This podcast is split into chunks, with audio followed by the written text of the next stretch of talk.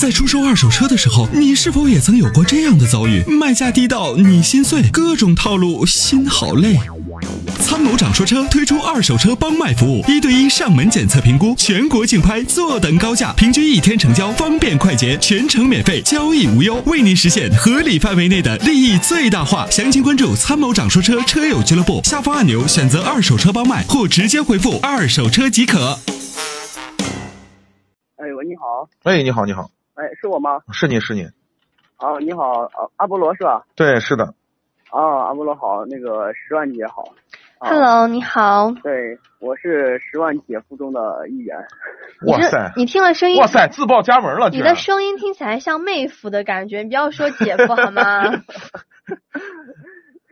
行，好的好的，我今天是有一个你把人说的不会说了哎呀，嗯，是这样的，嗯就是家里边准备购置一台新车，嗯。啊，大概预算也就是十万以内吧，囊中羞涩，十万以内。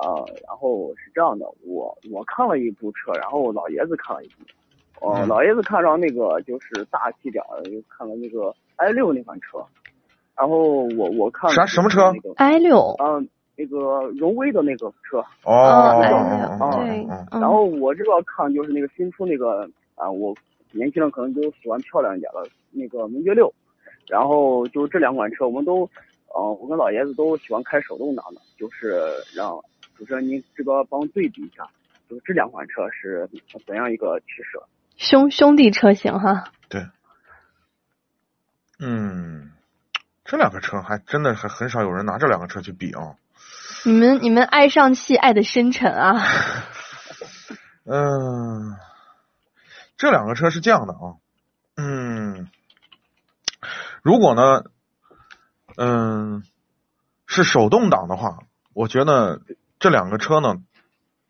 都可以考虑，因为这两个车呢都出自上汽的这个旗下，因为上汽呢是收购回来的原来的这像罗孚拿的这些这些车的这些底盘啊，就是他们的技术。呃，运用在主要运用在他们的底盘技术上，我觉得他们的车的底盘都是 OK 的，没有什么太大的问题。包括从荣威的，你像原来的三五零、三六零，直到现在的包括 i 六啊，其他的一些车型，从它的底盘上来说，都是我觉得是值得 OK 的，都是值得肯定的，没什么问题。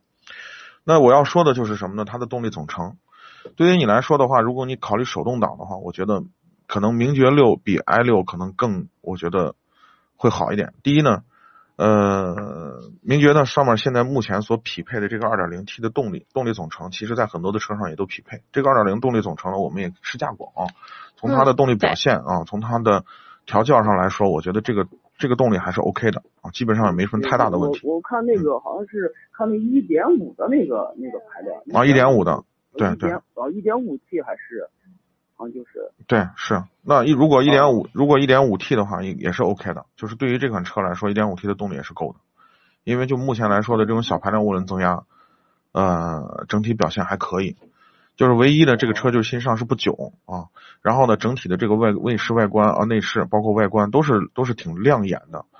嗯，也获得了最近可能非常多的年轻人的关注。那么另外呢，它的车车内的这个人机交互系统，整体的这个科技含量比较高，我觉得你可以重点关注一下名爵六。哦，对，名爵六、嗯、是的，我这边也是看上名爵六。对，行行行，那行，那我那谢谢主持人，我回去给老爷子做工作。好嘞，好嘞，好，那就这样。好好嗯，好，感谢您的参与，再见。